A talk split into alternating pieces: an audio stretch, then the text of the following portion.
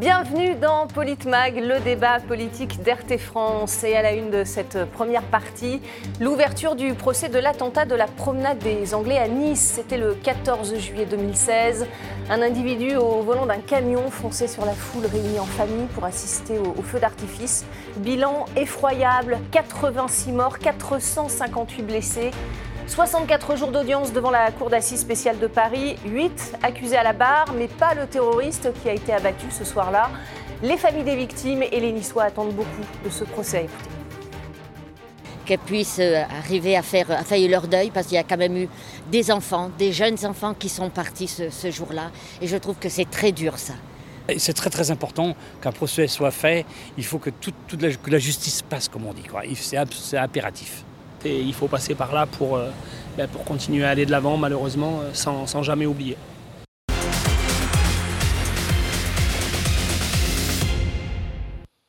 Et pour en parler avec moi sur ce plateau, Didier Maisto, éditorialiste RT France. Bonjour Didier, merci d'être Bonjour avec nous. Magali, bonjour à tous. Et face à vous, Jean-Frédéric Poisson, président de, de VIA, La Voix du Peuple. Bonjour Jean-Frédéric Poisson. Bonsoir. Merci beaucoup d'avoir accepté notre invitation sur RT France.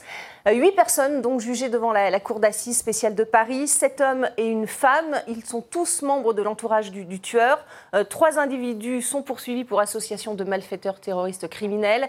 Aucun pour complicité et l'assaillant, lui, est mort. Euh, Qu'est-ce qui peut ressortir de, ce procès selon vous, Jean-Frédéric Poisson? Bah, D'abord, ce que disaient les personnes que vous avez interviewées dans la rue, c'est-à-dire un- pour les familles, tous ceux qui sont concernés par les décès ou les victimes, euh, une vérité qui s'affirme, qui est prise en charge par les institutions de l'État et donc une- un caractère officiel, d'une certaine manière, de la Une vérité. vérité sur l'affirmation de l'état de droit Euh, alors non, sur d'abord le déroulement des faits, sur les responsabilités Mmh. éventuelles des gens qui sont incriminés.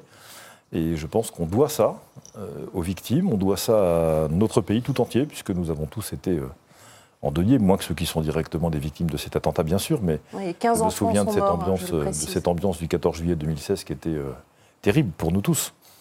Euh, et donc euh, que la justice passe, comme il a été dit dans votre reportage, ça me paraît extrêmement important. Puis nous verrons bien si, parmi les huit personnes qui sont euh, incriminées aujourd'hui, il y a des responsabilités qui méritent des sanctions. Et si elles en méritent, il faut qu'elles soient exemplaires, d'une très grande sévérité, parce que c'est la justice. C'est important le- que ça se déroule de cette façon. Le, le tueur, lui, a été tué euh, le, Oui. soir, euh, le soir de, de l'attentat. Euh, les victimes n'auront pas, forc- n'auront pas donc, euh, euh, en tout cas, l'opportunité d'écouter les, les motivations du, du terroriste. Euh, Est-ce que finalement les, les- les personnes qui seront à la barre ne sont pas des seconds couteaux, Olivier Maisto, et finalement les, les- les- les associations de victimes euh, qui sont parties civiles euh, risquent d'être déçues par ce procès? Il faut que le travail de deuil puisse s'accomplir. C'est ça le plus important.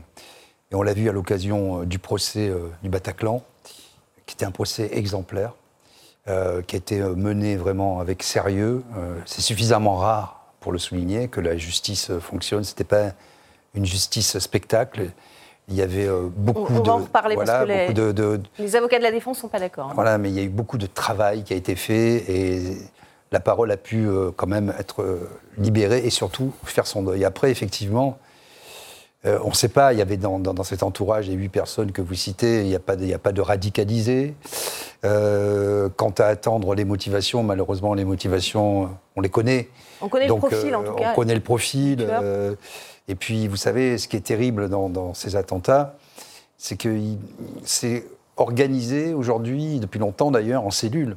Pas besoin de donner d'ordre, il n'y a pas besoin d'avoir de chef, ce sont des cellules autonomes. Et ensuite, c'est revendiqué par les, mou- Mmh. les mouvances islamistes. Et donc, très, le travail est très difficile de la police. Euh, c'est pas l'heure de polémiquer, mais sans doute faudrait-il réaffecter faut, euh, toutes les forces de police et de gendarmerie euh, à des tâches euh, qui seraient vraiment importantes pour la population.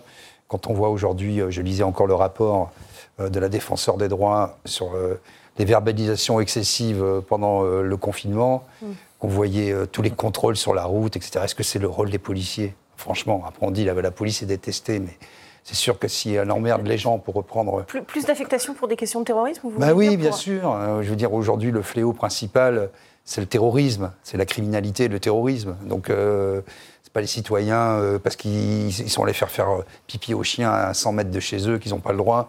Euh, voilà, il y a, il y a tout- tout, tout est à revoir, dans, au moins dans la réorganisation des, forces de l'ordre, ça c'est clair.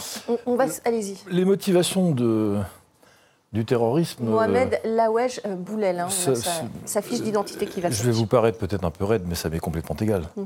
On les connaît, et de toute façon, la justice n'a besoin de connaître les motivations de ceux qui sont traduits devant elle que si elles peuvent constituer des circonstances atténuantes. Mais les familles de victimes veulent savoir pourquoi. Là, mais pourquoi on le sait euh, C'est euh, comment dire C'est malheureusement, c'est une affaire maintenant qui devient habituelle dans notre pays. C'est euh, installer la terreur pour faire en sorte que nous soyons collectivement davantage susceptibles de plier devant les dictates et les gens qui veulent nous imposer un mode de vie qui n'est pas le nôtre. Ça se fait par plusieurs biais. La terreur fait partie de ces biais ou de ces moyens. Donc moi, les motivations m'intéressent peu. Euh, ce qui m'intéresse, c'est de savoir si chez les 8, il y a des gens qui étaient au courant, qui ont contribué d'une manière ou d'une autre, et ceux qui étaient au courant, qui n'ont rien dit ou qui ont participé, devront être punis extrêmement sévèrement. Euh, Mohamed Laouej Boulet, l'assaillant, euh, était connu des, services de police, mais il n'était pas fiché S. Hein. C'était un, franco-tunisien de, 31 ans, chauffeur de camion, poursuivi d'ailleurs pour violence, pour menace de mort contre sa compagne notamment.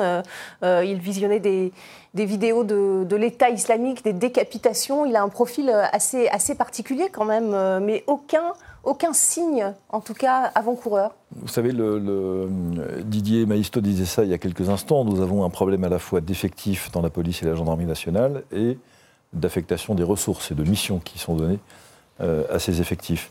Pour suivre quelqu'un de manière efficace, quand on l'a dans le collimateur, il faut entre 6 et 10 agents de police ou de gendarmerie à plein temps il est évident que nous n'avons pas ces moyens. Euh, par ailleurs, pour pouvoir être certain de repérer tous ceux qui représentent un danger pour l'un ou l'autre d'entre nous, euh, donc signaler une forme de radicalisation, il faudrait être derrière euh, les gens tout le temps et derrière tous les gens. Évidemment, c'est impossible. Donc il n'y a pas de système parfait, il n'y a pas de système sans faille. Euh, comme Didier le disait à l'instant, maintenant il n'est plus besoin de repérer sur des réseaux des mots d'ordre, fussent-ils codés, qui passent par le dark web ou je ne sais pas quoi.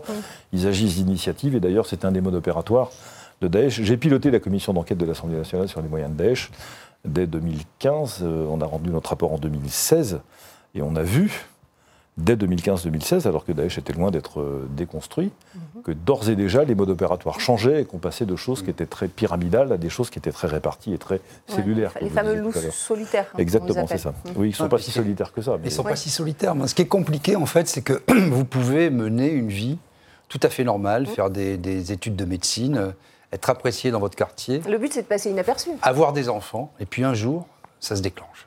Et, et ça, c'est tout le monde est désemparé face à ça.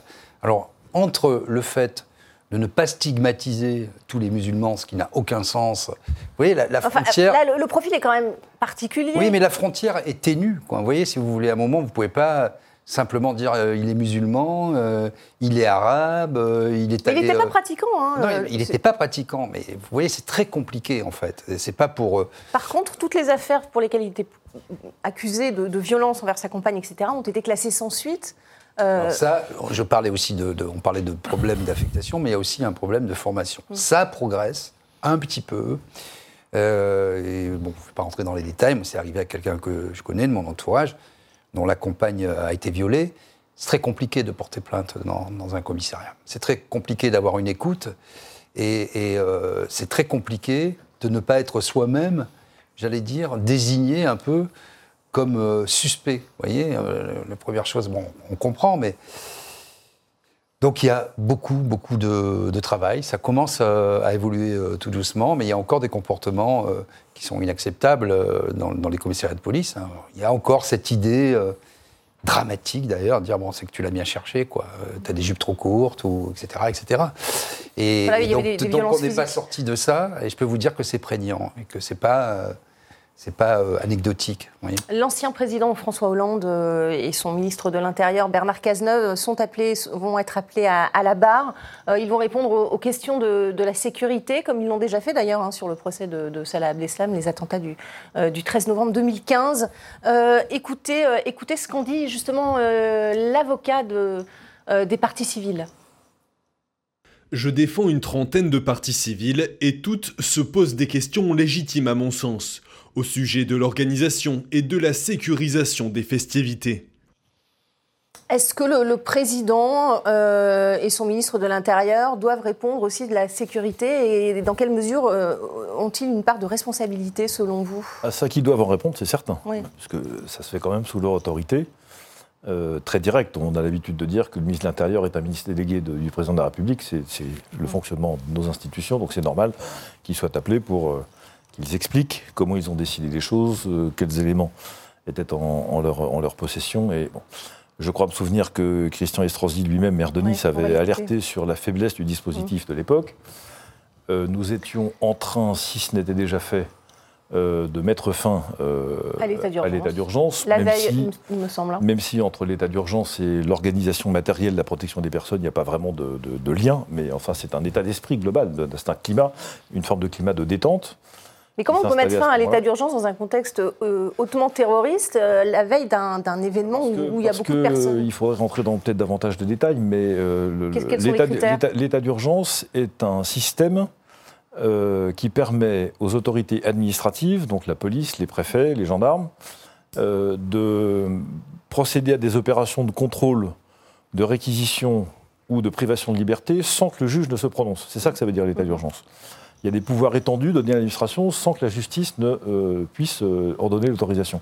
Mais l'état d'urgence, c'est pas Vigipirate. C'est-à-dire que l'état d'urgence, ça, ne vous fait pas mettre davantage de barrières dans la rue, davantage de policiers à tel endroit. C'est un autre, c'est un dispositif judiciaire. C'est pas un dispositif matériel opérationnel. Donc euh, c'est normal qu'ils en répondent. Ils ont répondu au Bataclan parce que la commission d'enquête de mon collègue Georges Fenech avait démontré à l'époque qu'il y avait eu dans les systèmes de commandement au moment du Bataclan, à la fois à titre, enfin pendant le tout début du déroulement des attentats, puis ensuite au moment d'intervention, des défaillances terribles des chaînes de Oui. commandement.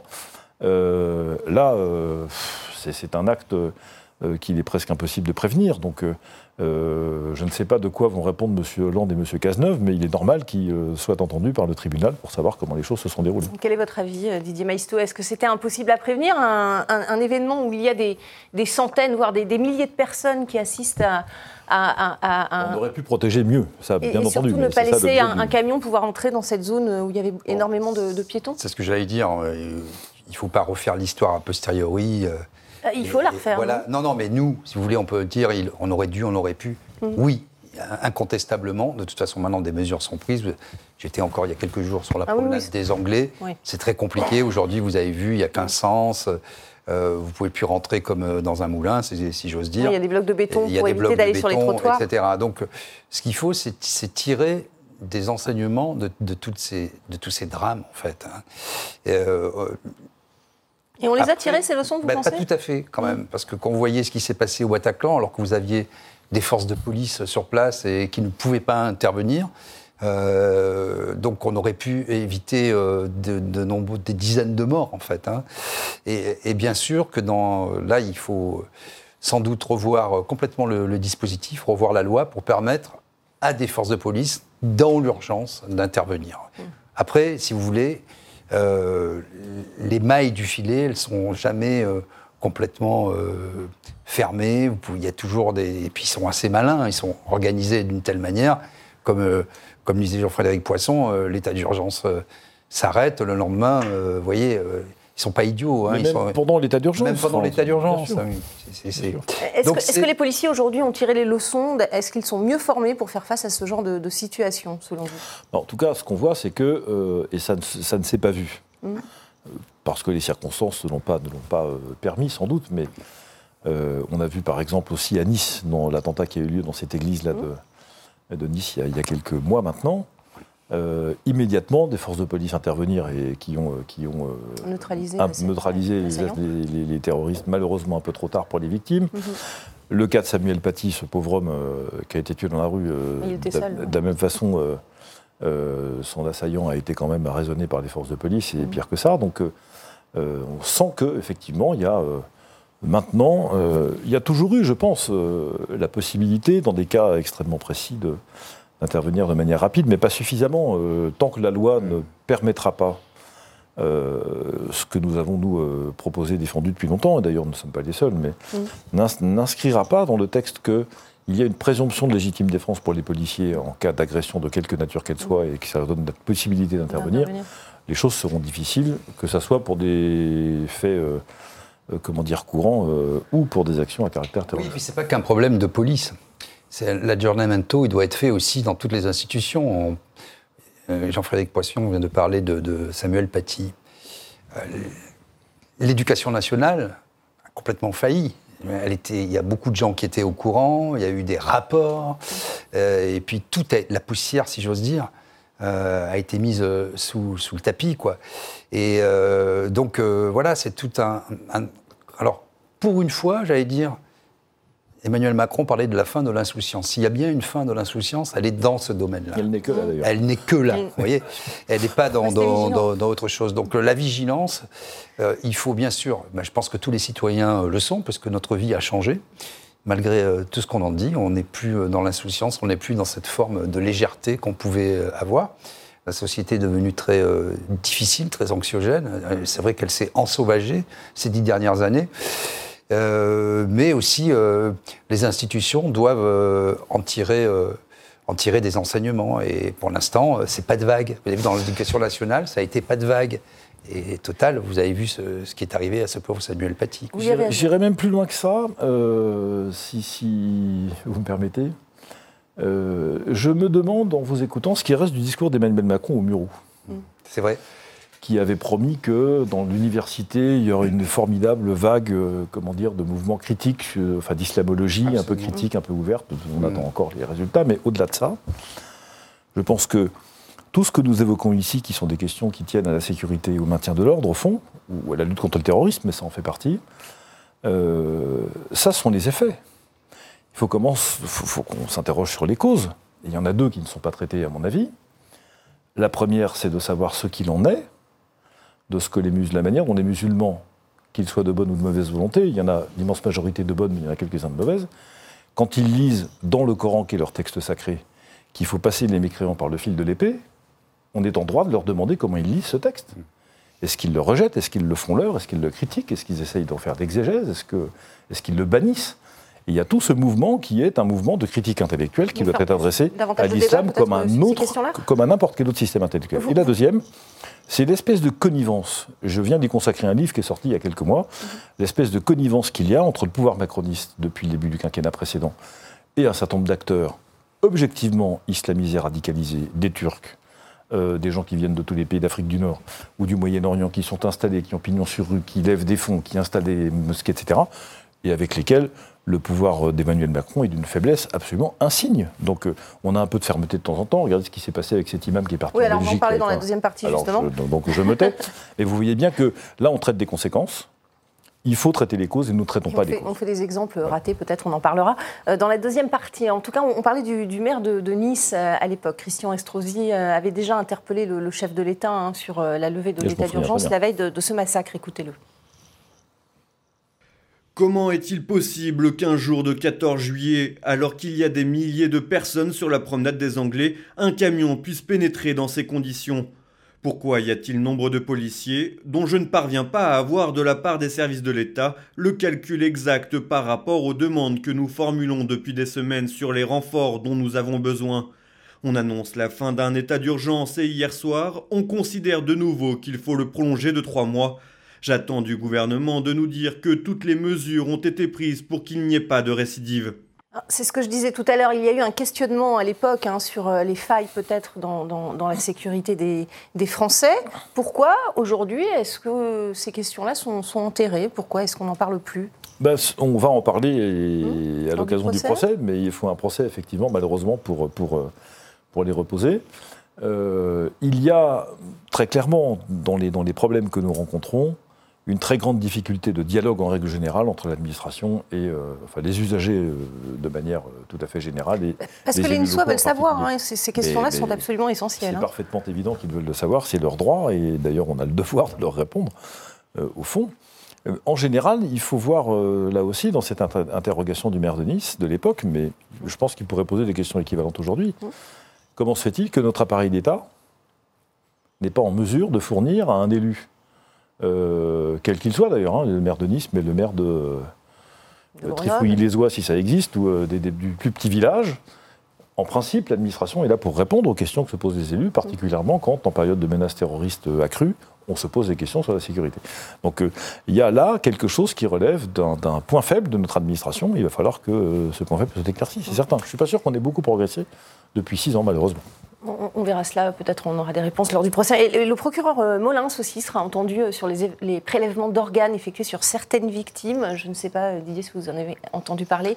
à l'époque, ce, magistrat, magistrat à l'époque, aujourd'hui procureur général près la Cour de cassation, il était en tant que procureur de la République de, Paris en charge des affaires de, de, terrorisme au niveau national. Et plusieurs victimes, dont des enfants, avaient été dépouillées de, de leurs organes lors d'autopsie sans que les familles en aient été averties. Écoutez, euh, maître Virginie Leroy, conseil de l'association Promenade des Anges. Nous n'avons jamais obtenu d'explication justifiant la nécessité de ces prélèvements massifs. Il y a plusieurs victimes, dont des enfants, dont on s'est aperçu a posteriori et après leur inhumation, sans que les familles aient été averties, qu'elles avaient été dépouillées de leurs organes, que lors de l'autopsie des prélèvements avaient été effectués. Un questionnement aussi euh, auquel euh, le procureur Molins devra répondre. Pourquoi prélever des organes après un, attentat? Alors vous n'êtes pas spécialiste, certes, mais vous comprenez le questionnement, et sans en avertir les familles surtout. Vous savez, euh, malheureusement, quand vous avez des enfants qui décèdent dans ces circonstances, les dons d'organes, c'est quelque chose de très important. Il faut le faire très vite. Donc c'est pour, la, pour la médecine. On peut sauver des vies avec ça. Mm. Je ne pense pas que on est prélevé des organes pour faire du commerce ou, parce que c'était la mode, vous voyez.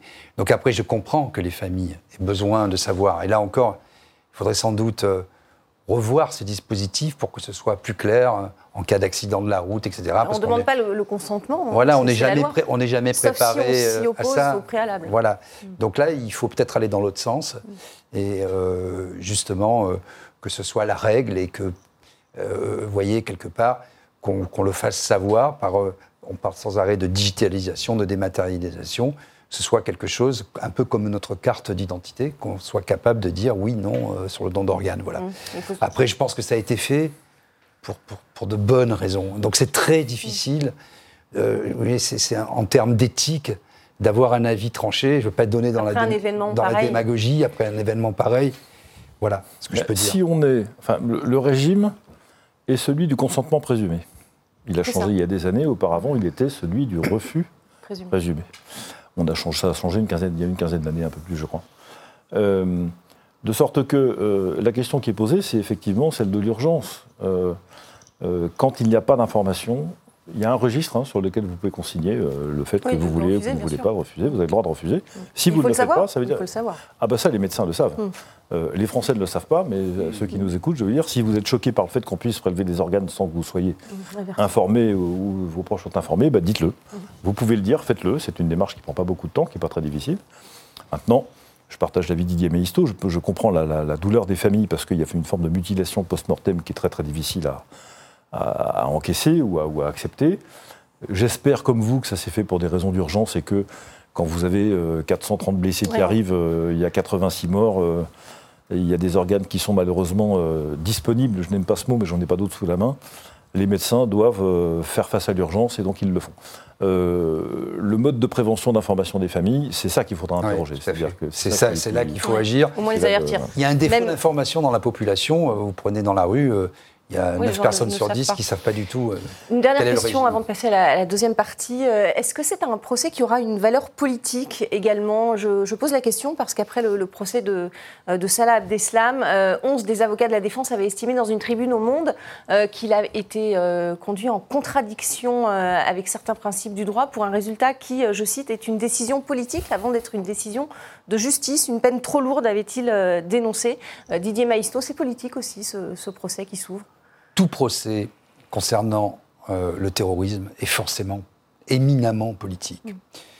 Ce qui est important, c'est que le procès soit juste, équitable, euh, fouillé, que les droits de la défense puissent être exprimés parce que la sanction est d'autant plus légitime. Mais là, la sanction était extrêmement lourde hein, pour Salah Abdeslam. Hein. On n'avait pas, extrêmement lourd. pas d'éléments pour. Que, que voulez-vous Que voulez-vous euh, Il a que, pas volé des chamallows à l'étalage non plus. Hein. Voilà, donc c'est pas un voleur de pommes. Hein, non, il n'est pas passé à l'acte. Euh, comment Il n'est pas passé à l'acte. Non, mais il a, paraît-il, grandement contribué à ce que d'autres le fassent. Donc, euh, si vous voulez, c'est quand même pas rien. Moi, ce que je n'aime pas, si vous voulez, c'est que on a cité le mot tout à l'heure, les peines exemplaires.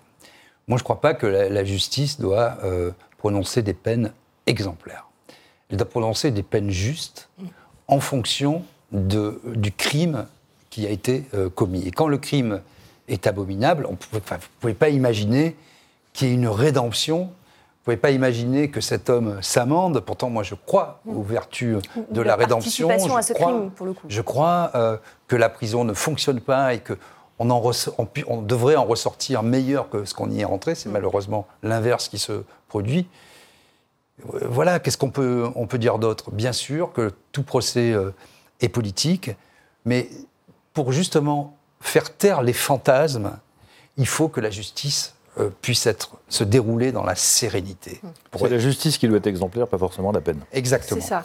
C'est la fin de, cette euh, première partie de, Politmag. Restez avec nous, on va parler de la fuite justement de l'imam Iqiyoussen, l'imam marocain qui est sous le coup d'un mandat d'arrêt européen alors qu'il a fait l'objet d'un arrêté d'expulsion en France. On en parle avec Éric Revel qui va nous rejoindre sur ce plateau. A tout de suite.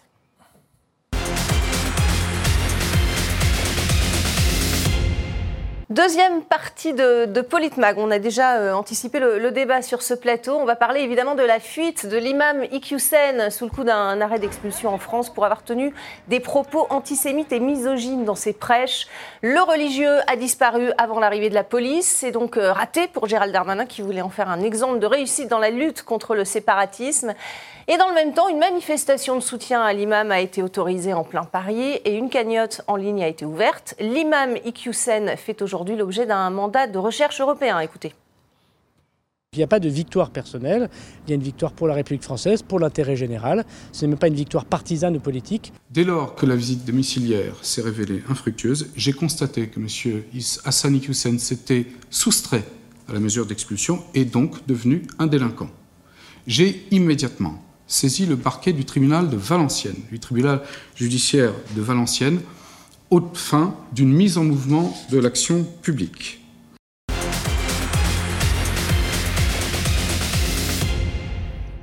Revel, nous, notre éditorialiste, Messieurs, madame, nous a rejoint sur ce plateau. Bonjour Éric, bienvenue parmi nous. Euh, nous sommes toujours avec euh, Didier Maisto et Jean-Frédéric Poisson, président de VIA, la Voix du Peuple. Euh, beaucoup de, réactions politiques après la, cavale de l'imam Iqiyoussen. La dernière, la dernière réaction, c'est celle de Jordan Bardella, le secrétaire général du Rassemblement national. Écoutez. L'affaire n'est pas réglée parce que c'est une humiliation pour le ministre de l'Intérieur. La seule fois où Gérald Darmanin essaye de faire acte d'autorité, c'est une humiliation.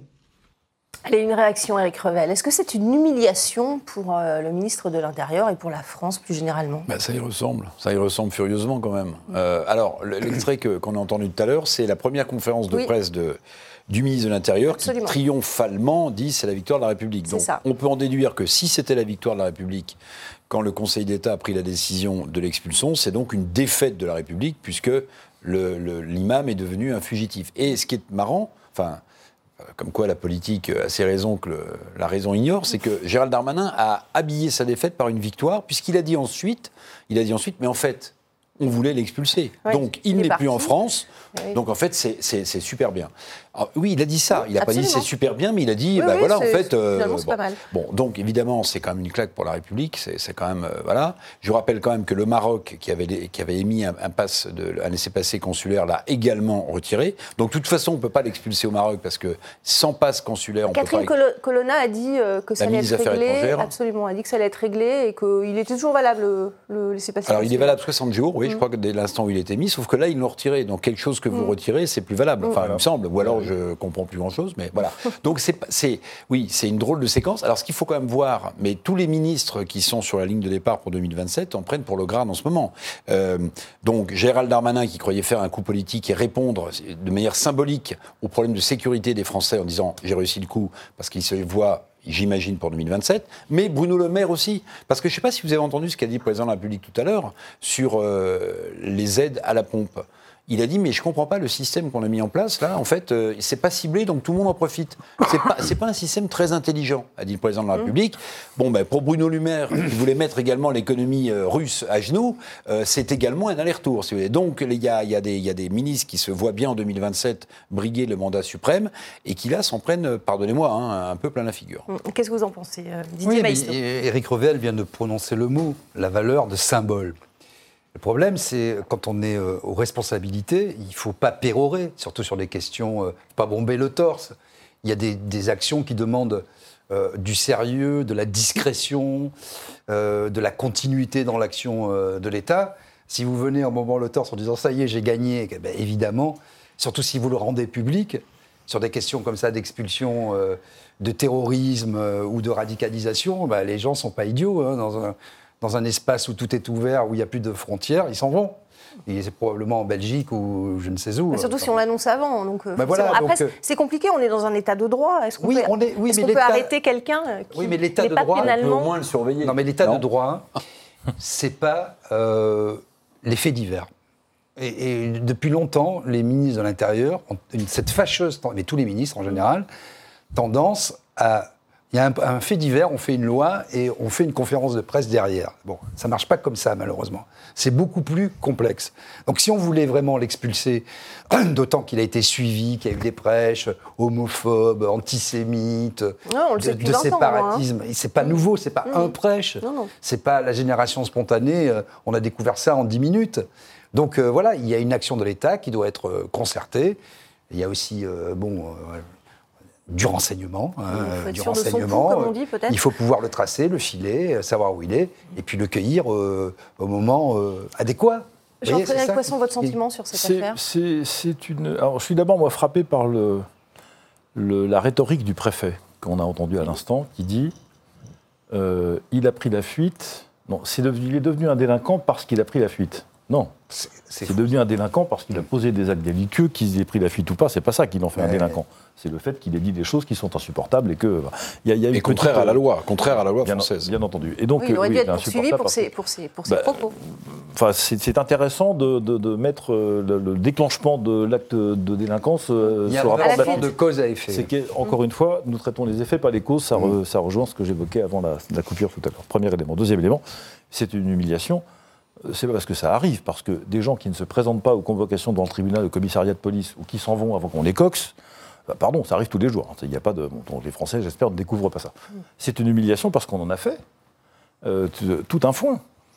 Et que le minimum de précautions à prendre quand on veut effectivement euh, théâtraliser ce genre d'opération, bah, on prend quelques précautions, comme on fait attention à ce qu'on fait. Mais malheureusement, nous touchons là à quelque chose qui relève de une forme d'improvisation qui est globalement euh, la marque de ce gouvernement, euh, enfin, la marque un peu du quinquennat précédent, et je crains que ça soit également la marque de celui-ci. D'autant qu'on ne comprend pas. on- Gérald Darmanin veut lutter contre le, le séparatisme, veut multiplier les expulsions et une manifestation de soutien à l'imam a été autorisée à, à Paris, euh, justement, quelques centaines de personnes, pas beaucoup de, de- de personnes présentes, mais néanmoins, fallait-il euh, ne pas autoriser, je ne dis pas interdire, mais ne pas autoriser en tout cas la, la tenue de cette manifestation, Éric Revel? Bon, euh, évidemment, c'est la décision du préfet de police, qui est un nouveau préfet de police, hein, Monsieur Nunez. Euh, alors, euh, on a interdit des manifestations, même si le droit de manifester est évidemment constitutionnel, heureusement, dans ce pays. Mais euh, en fait, le préfet de police, il regarde, si j'ai bien compris, s'il y a atteinte ou pas euh, à l'ordre, à l'ordre public. Bon, alors vous allez me dire, tant que ça dégénère pas, il n'y a pas atteinte. Bon, visiblement, les renseignements avaient pris euh, leurs renseignements et il n'y avait pas de mesures comme celle-ci qui étaient prévisibles. Bon, maintenant, cette manifestation, elle a regroupé euh, 150, 200 personnes. personnes. Mm. Euh, bon, on a entendu des trucs absolument hallucinants, genre l'État français est un État islamophobe. Non, enfin, dans ces cas-là, je vois pas pourquoi la plupart des réfugiés euh, euh, libyens, afghans qui sont musulmans euh, veulent venir en France et Mm. qu'on a quand même une communauté musulmane qui se porte bien dans notre pays. Mm. Bon, non, moi, ce qui m'a le plus choqué, je vais vous dire, c'est que, au-delà de la question de l'interdiction que je viens d'évoquer, c'est que quand même, euh, des gens euh, poussent la provocation jusqu'à organiser une manifestation place de la République, République, pour défendre quelqu'un qui a enfreint les valeurs et les lois de la République. Et ça, c'est quand même, si vous voulez, euh, mentalement, pour les Français qui regardent ce spectacle, euh, tout à chacun, qu'il soit juif, chrétien ou musulman, c'est quand même une provocation énorme d'organiser place de la République. Là aussi, c'est un symbole, euh, Didier Maisto parlait de symbole tout à l'heure, mais c'est un symbole extrêmement fort. Voilà. Bon, maintenant... Euh, il aurait fallu l'interdire de... Non, non, non, non. Bon, j'en sais rien, l'interdire, non. mais vous savez, euh, il y a des choses plus intéressantes qui se sont passées depuis la manifestation de soutien à l'imam. C'est la déclaration de l'imam de Bordeaux, Tarek Obrou, je ne sais pas si vous avez vu, qui a dit l'islamisme, c'est comme l'islam c'est juste l'islam en mouvement. Alors j'aimerais bien que M. Aubrou, moi, avec qui j'ai déjà débattu, qui est plutôt quelqu'un de raisonnable quand vous le voyez, explicite sa formule. Parce que si vous n'êtes pas musulman et que vous confondez islamisme et islam, on vous pointe du doigt en vous disant vous, vous confondez tout, vous mettez, c'est l'amalgame. Donc Tarek Obrou, qui est un imam respecté et respectable dans ce pays, il faudrait quand même lui demander ce qu'il a voulu dire exactement avec ses propos. Votre sentiment sur cette manifestation et euh, les propos de, de l'imam Obrouk c'est vrai qu'ils sont choquants. Moi, j'aurais pas interdit non plus euh, cette manifestation, parce qu'effectivement, euh, selon les critères, c'est l'ordre public. Je et puis, qu'il y a une cagnotte aussi hein, qui a été Oui, alors ça, c'est autre chose. Mais après, je pense que dans une démocratie, il faut que tous puissent s'exprimer. Ensuite, il y a des lois. Et si euh, la ligne est franchie, ben, les gens poursuivent et sont éventuellement condamnés. Et puis, c'est aussi une forme de contrôle, de savoir qui s'exprime, etc. Moi, ce qui m'a choqué vraiment, c'est euh, tout ce qui a été dit. Euh, je ne suis, un jeune type là, que je ne connaissais pas avec un chapeau de paille euh, qui, faisait comme ça le, prêcheur de, foire, expliquer qu'il n'était pas Charlie. Hum moi, je ne suis pas un fan de Charlie. Qui une arme de destruction massive. Une arme de destruction massive, vous vous rendez, compte On est dans un pays qui a le droit au blasphème. Hein. Voilà, donc c'est bien qu'il puisse, qu'il puisse le dire. C'est bien que.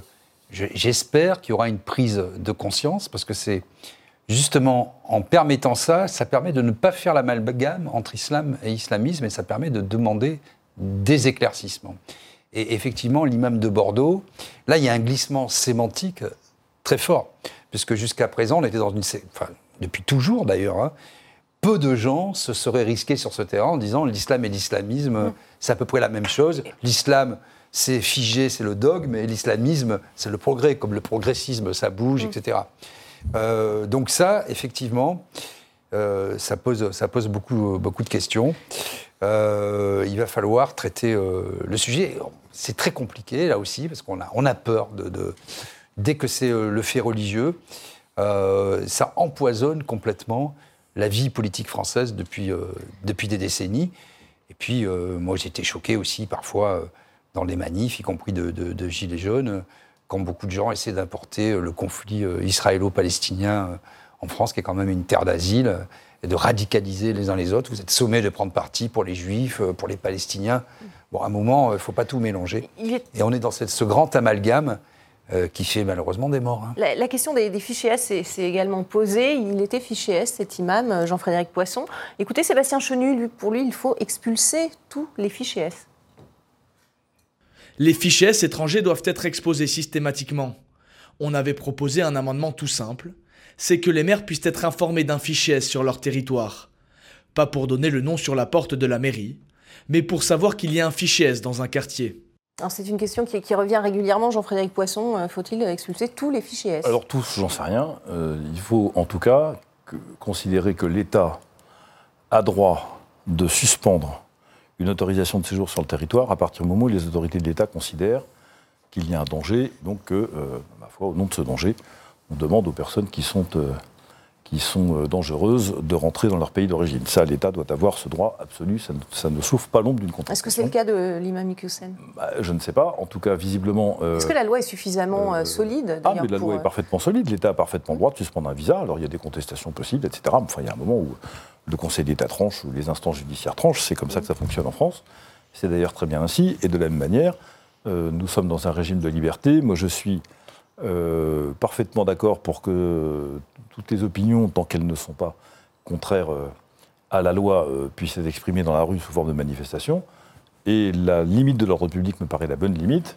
Je me suis bagarré plusieurs fois devant le même Conseil d'État pour faire en sorte que les libertés fondamentales soient rétablies au moment de la crise sanitaire. Je recommencerai s'il le faut. Euh, donc c'est très bien que ces gens-là puissent manifester leur soutien euh, à cet imam. Ce qui me paraît en revanche euh, important, c'est deux choses. La première chose, c'est que le préfet, à défaut d'interdire cette manifestation qui n'avait pas de motif, comme disait très justement Eric Rebel tout à l'heure, il aurait pu au moins demander à ce qu'elle se tienne ailleurs. Et là, je trouve qu'il y aurait eu une, une, forme de prise de conscience du métamessage qui a été envoyé malgré tout par ces manifestants. Je rappelle que c'est aussi sur cette place qu'on rend hommage aux victimes du Bataclan quand on le fait, euh, parce que le Bataclan est à deux pas, donc c'est pas n'importe quel endroit. Euh, deuxième élément, euh, il me semble, pour revenir sur la discussion islam-islamiste, c'est un peu ce que j'évoquais tout à l'heure.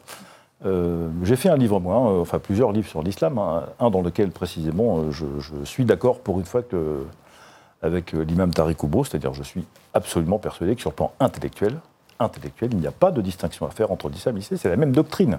Ce n'est pas la même attitude vis-à-vis de la doctrine, mais c'est la même doctrine. On parle de la même chose qui est reçue, pratiquée, propagée différemment, mais on parle bien de la même doctrine. Donc il faut interroger la doctrine, j'y reviens, et, questionner sur, euh, comment dire, les atrocités que euh, les écritures sacrées de l'islam autorisent à faire ou invitent les croyants à faire, aux musulmans en général, et les musulmans peuvent, dans certains cas, prendre de la distance par rapport à ce que dit l'écriture sainte ou sacrée, et d'autres ne prennent pas de distance. Donc pour vous, c'est une question d'interprétation euh, C'est une question, oui, d'interprétation, mais de, critique intellectuelle. J'y reviens. C'est très important que notre appareil. Enfin, nous avons, en France en particulier, hein, passé au crible toutes les idéologies, tous les systèmes, toutes les doctrines. Et alors on y est allé, on les a, on les a, on les a matraqués. On a bien fait d'ailleurs. On leur a demandé de rendre des comptes sur leur propre cohérence interne, sur la signification de leurs dogmes et de leurs injonctions ou de leurs invitations. Il faut qu'on le fasse aussi de manière parfaitement libre avec l'islam. Mais je remarque que parmi les choses que les islamistes ne veulent pas, c'est précisément que ce droit à critique soit installé comme une habitude de débat public. Et d'ailleurs, il y a, en Amérique du Nord en particulier, États-Unis, Canada, euh, maintenant des décisions euh, de justice des parlementaires canadiens qui interdisent que la critique de l'islam soit faite sous peine d'être avis devant les tribunaux, etc. Donc on est dans un contexte d'expression de, liberté, d'une revendication de liberté par des gens qui n'aiment pas que cette liberté s'exerce euh, de la part de ceux qui sont leurs adversaires, ou au moins leurs critiques, et c'est ça qui ne va pas. Qu'est-ce que vous pensez de, l'attitude, Éric Revel, des insoumis dans cette affaire? Euh, il s'était insurgé contre la première décision euh, d'expulsion contre, contre cet imam et euh, sont revenus un petit peu sur, tout en condamnant les propos de l'imam, hein, ce n'était pas le, sujet. Écoutez justement Louis Boyard hein, qui s'est exprimé sur ces deux décisions. Les propos de Iqiyoussen sont antisémites et homophobes. Il vit en France et doit donc être jugé en France. Expulser une personne sans jugement au motif qu'elle n'est pas la nationalité, c'est bafouer les droits humains. Comme tout le monde, il a le droit à un procès équitable. Merci au tribunal administratif d'avoir rappelé au ministre de l'Intérieur que la France est encore un État de droit. Il salue l'état de droit pour la première décision et, dénonce justement le, un abus de, et des pressions de l'exécutif sur la deuxième décision. Euh, bah, que pensez-vous de cette ambivalence D'abord, euh, bon, euh, chez LFI, on a parfois des, cas quand même, hein, il faut le dire. Bon, vous remarquez quand même, pour parler des manifestations, qu'on n'a pas vu un député LFI venir en soutien à cette manifestation. Hein. Bon. Non, ils ne sont pas venus. Après, il y, avait des là j'allais dire, malheureusement, il est, il est, il est, j'allais dire, il est dans son rôle électoral. On sait qu'une partie importante du vote musulmans vote Jean-Luc Mélenchon et la France insoumise. Bon, voilà. Euh, bon, voilà. Euh, d'une certaine manière, Jean-Luc Mélenchon incarne euh, ces territoires-là. Bon. Donc évidemment, tout ce qui va dans le sens de cet électorat euh, consolide cette base-là. Maintenant, il y a quand même un danger, parce que si on ne considère pas que l'islamisme, et moi je fais quand même une, distinction encore entre les deux, Monsieur Poisson, si on ne considère pas que l'islamisme et le terrorisme islamiste c'est un vrai danger, non seulement, euh, j'allais dire, physique, mais en plus euh, intellectuel et structurant pour la société française, alors on, on, on, court à notre propre perte. On en est là. Bon, donc Bon, lui, c'est un jeune député. Euh, dès l'instant où le Conseil d'État, qui est la plus haute juridiction quand même, qui a cassé une décision du tribunal administratif, ce qui est rarissime, parce qu'en général, le Conseil d'État, il va dans le, dans, le sens d'une décision, en plus c'était une décision importante, attendue. Euh, monsieur euh, Louis Boyard veut quoi de plus Il veut un, procès médiatisé. Enfin, je pense qu'il faut arrêter. Maintenant, je pense qu'on on est quand même devant de nombreux soucis. Ça va doute se multiplier, parce que des cas comme euh, celui de l'imam dont on parle, il y en a d'autres, euh, en fait, euh, en France. Euh, il y en a d'autres. Hein. Bien sûr. Et, surtout sur les réseaux sociaux, on va en parler. Bon, voilà. Donc, si vous voulez, alors, ce qui, est, ce qui est aussi paradoxal, c'est que cet imam qui est peut-être parti en Belgique, en revanche, les réseaux sociaux, ils n'ont pas supprimé les vidéos, ils n'ont pas supprimé euh, les appels à l'antisémitisme, à l'homophobie, euh, aux atteintes à la République. Tout ça reste en ligne, en fait. D'ailleurs, il peut peut-être continuer à en faire depuis la Belgique s'il s'y trouve. Hein. Bien sûr. C'est ma question, Didier Maisto. Finalement, le fait de l'expulser, à quoi ça sert? Puisque de toute manière, il peut continuer à à, faire ses prêches sur, sur YouTube, comme il le faisait d'ailleurs auparavant. Ça sert quand même à expliquer et à démontrer que le territoire national est encore régie par la laïcité. C'est devenu un gros mot. Et euh, quand même, cette loi. Là, on voit euh, d'ailleurs toutes les vidéos de, de l'imam. elle, est géniale, cette loi. C'est la loi peut-être la plus sophistiquée de la République française. Elle ne dit pas que vous n'avez pas le droit de croire, que vous n'avez pas le droit de prier. Elle, dit, elle distingue l'espace public, qui doit être laïque, et l'espace intime, privé, qui est celui de la foi, de la religion. Voilà. Quand vous faites des prêches et que vous avez euh, quand même des, fidèles, euh, des centaines, voire des milliers de gens euh, qui vous suivent, et que vous vous mettez par rapport à la loi en faute, et que vous avez des propos antisémites, homophobes, contre les femmes, contre la modernité, contre que sais-je encore, la musique, vous allez vous transformer en je sais pas quoi si vous écoutez de la musique, c'est pas tolérable. Et, donc la France s'est dotée d'une loi sur la laïcité depuis 1905, mais aussi de tout un arsenal pour qualifier juridiquement, pour pas que ce soit arbitraire, le fait du prince en disant bah, lui il a une, tête qui me revient pas, j'aime pas les musulmans, c'est pas du tout ça. On a le droit de critiquer les religions qui sont, du point de vue laïque, républicain, une philosophie. Le problème de la foi, c'est pas le problème de la France, c'est pas le problème de la République, depuis que les églises ont divorcé de l'État. On a le droit de le faire, on n'a pas le droit de s'attaquer aux musulmans, aux croyants, etc. Mais en tant que doctrine, on a le droit de le faire. Et je dirais même qu'on a le devoir de- d'avoir cette volonté critique, cette épistémologie, ce métalangage, ce- cette réflexion sur qui nous sommes, qui on veut aller, ou vers quoi on veut aller, pourquoi on peut vivre ensemble, etc. Ça, on- Et, et vous avez vu comment ça On n'a plus du tout ces débats. ça feuilletonne, là, ça feuilletonne. C'est-à-dire que les enfants de l'imam prennent la parole dans la presse. Euh, on n'exclut pas d'ailleurs que l'imam prenne la parole lui-même de l'endroit où il sera. Moi, je crains, je vais vous dire, je crains, et on avait été ridicule à cette époque, je crains que l'affaire de l'imam se, Leonarda. Se transforme en affaire Leonarda. J'ai pensé en même pour, temps. Bah oui, ce- pour, pour, pour Gérald Darmanin ou même- Emmanuel Macron. Imaginez que l'imam prenne la parole sur un média et dise, euh, voilà, et défie un peu plus la France. Mais franchement, Je pense exactement. on va être dans une Mmh. situation, mais Bah, sur- en tout cas, sur les réseaux sociaux, il pourra le faire et ce sera forcément relayé. Oui, il le fera sur un média, vous verrez. Oui, Jean-Frédéric Poisson. Euh, Je, je- c'est, c'est pour réagir à la remarque d'Éric Revel tout à l'heure. Moi aussi, je fais de la distinction entre islam et islamisme, mais je ne la mets pas au même endroit que vous. C'est la, seule différence. Il s'agit bien de la même doctrine. Euh, on puise aux mêmes sources, aux mêmes textes. Et c'est ça qu'il faut interroger, c'est ce qu'évoquait euh, Didier Maistre à l'instant. Premier élément. Deuxième élément, je ne peux pas euh, être considéré comme quelqu'un qui n'est pas attaché à la vie familiale et à la défense de la famille. Mais les enfants de cet imam pourront dire ce qu'ils veulent. Il n'appartient pas à l'État français, comment dire, de faire en sorte que on arrange les affaires d'une famille au motif que c'est une famille quand euh, un de ses responsables, c'est-à-dire le père en l'espèce, a fait des bêtises qui méritent qu'il soit expulsé du territoire. Je suis désolé, il fallait y penser avant. Il y a la- la- une forme de fermeté aussi qu'il faut pouvoir se donner les moyens d'exercer.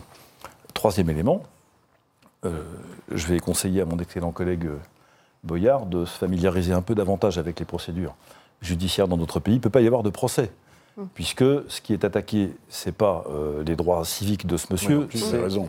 C'est un- c'est un- Ouais. c'est un procès- c'est une procédure administrative. On ne voit pas devant quel cours on pourrait le traduire Ouais, d'ailleurs. C'est pas du pénal, oui, bien sûr. Bah c'est un, acte administratif, c'est donc la filière administrative qui est là, il ne peut pas y avoir de procès.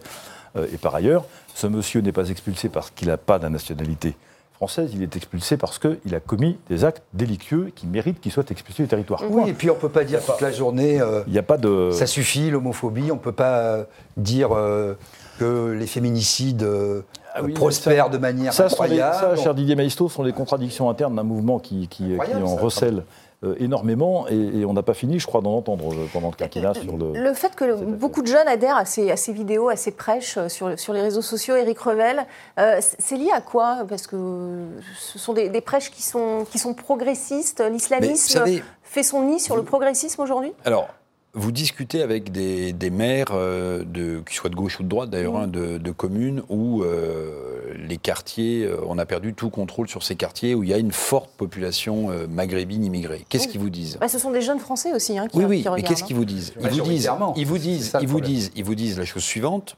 voilà, et j'ai discuté récemment avec un ancien maire de Sarcelles, pour Mm. pas le nommer presque.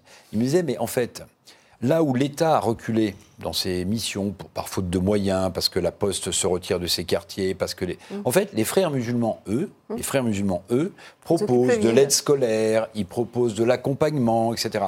Donc en fait, toute cette population qui est en déshérence aussi euh, socialement, souvent économiquement, qui ne se voient pas un avenir dans cette société euh, ou politique ou en France parce qu'ils n'aiment pas forcément la France. En fait, ils sont counés par les frères musulmans qui leur offrent des moyens, qui parfois les emmènent euh, en vacances, qui leur fait du, soutien scolaire. Et donc, si vous voulez, en fait, ils baignent très rapidement dans un contexte qui n'est plus du tout celui de la République. avec de nouveaux ressorts. Je, chose. je, vous pose la question parce que j'ai lu un article très intéressant d'un universitaire de, l'Université George Washington aux États-Unis, euh, selon qui le, wokisme est en train de devenir un puissant vecteur justement de l'influence islamiste dans le monde occidental. Regardez.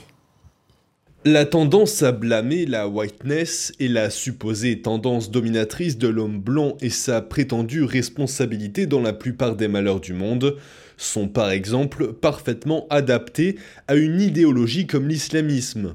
De plus, le wokisme fournit aux islamistes occidentaux une arme rhétorique puissante et polyvalente, l'islamophobie. Est-ce que c'est est -ce résumé justement le, Alors, Sauf que moi, pardon, je mettrais juste un petit contrepoint, hum. c'est que si le wokisme, c'est euh, de regarder l'histoire euh, jusqu'au bout, bah, on s'apercevra que, par exemple, euh, l'esclavagisme, il n'est pas né avec les Blancs et les Occidentaux, il est né avec l'islam. Donc, si vous voulez, c'est le wokisme va avoir ses limites. Mais sur la je vais vous dire un truc moi, hum. qui m'a frappé tout à l'heure. Je lisais le papier du Monde sur la, le, portrait de la nouvelle première ministre britannique, Madame Liz Truss. Si je prononce bien son nom. Eh bien, dans le papier, vous le lirez, dans le papier, euh, quel, est son, quel est le portrait que fait le journaliste du Monde? Bon, idéologue de droite, bon, très mm. bien, ça c'est le Monde, mais ils disent, ils écrivent, euh, une dame avec un carré blond et une peau, et une peau ivoire. Mm. Et une peau ivoire. Imaginez que vous ayez un responsable politique qui soit noir et qu'on dise cheveux crépus et peau d'ébène. Mais, mais ça déclencherait un tollé. C'est un journal sérieux. Eh bien, relisez, vous allez voir, c'est écrit. Il y a marqué carré blond et peau d'ivoire. Bon, très bien. Une réaction pour finir avant de passer au, coup de gueule. Oui, mais si vous voulez. Est-ce que cette théorie américaine euh, de cet universitaire américain est. Non, mais le problème, c'est que c'est pas en détestant les autres qu'on va se faire euh, une citoyenneté ou une super euh, hum. Donc c'est pour là que, je Non, mais c'est pour ça que je parlais de l'esprit français, de cette qui a donné la loi sur la laïcité. C'est d'ailleurs notre constitution, hein, c'est l'article premier, sans distinction de race, de couleur de peau, de religion, etc. Cet œcuménisme, il est complètement euh, battu à brèche, en brèche. Et ce que je voulais rajouter, c'est très intéressant, je vais être un peu provocateur peut-être, mais j'allais dire que les islamistes, ils ont un projet. Ils ont un projet on va faire court. On peut, on peut toujours le critiquer, etc. Et quand on voit la faillite du monde occidental et de nos prétendues élites, les spectacles affligeants euh, de nos présidents de la République, etc., c'est très facile de faire euh, son miel là-dessus. Et c'est pour ça que l'exemplarité est vraiment nécessaire. Aujourd'hui, il faut renouer avec une forme de vertu. Et que oui, les, nos dirigeants doivent être exemplaires, parce que c'est très facile avec des, des, euh, des idées comme ça totalitaires, de bâtir un discours euh, très euh, fédérateur. On va passer au, coup de gueule et au coup de cœur de, de Politmac tout de suite.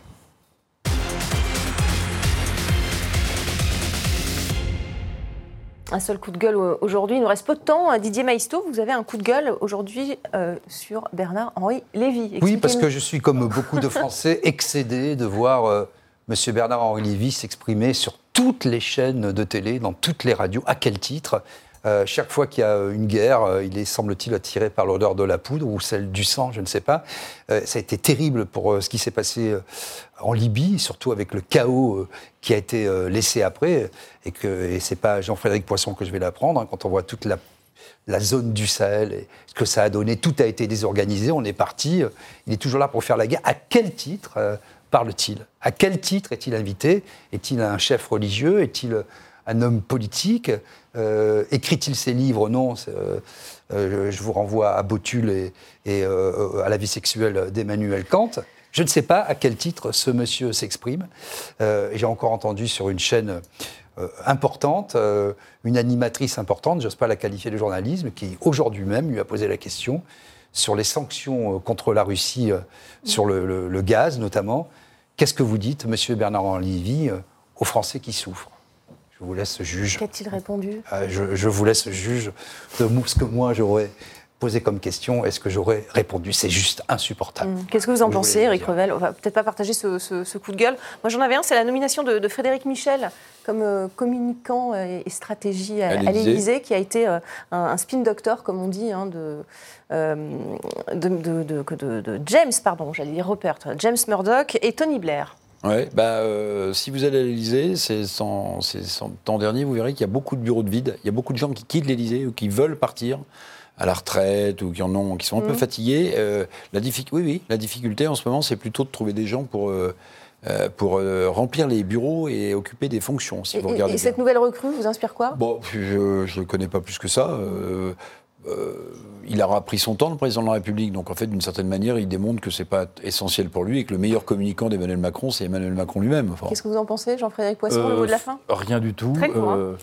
un petit coup de gueule personnel contre l'escroquerie du temps, qui est le Conseil de la refondation. Ah, ça, ça, on va en parler cette semaine, est- évidemment. euh, C'est jeudi. Enfin, c'est tellement lunaire et tellement euh, anti-institutionnel, irrespectueux du succès, hein, Parlement. visiblement. Tant Si, mieux. François Non, mais on, on va en parler. François on n'a plus le temps, malheureusement. On est obligé de rendre l'antenne. On est en direct. général. Merci à tous. Merci, Merci beaucoup pour Merci. votre participation. C'est la fin de, de Politmag. Restez sur RT France, bien sûr.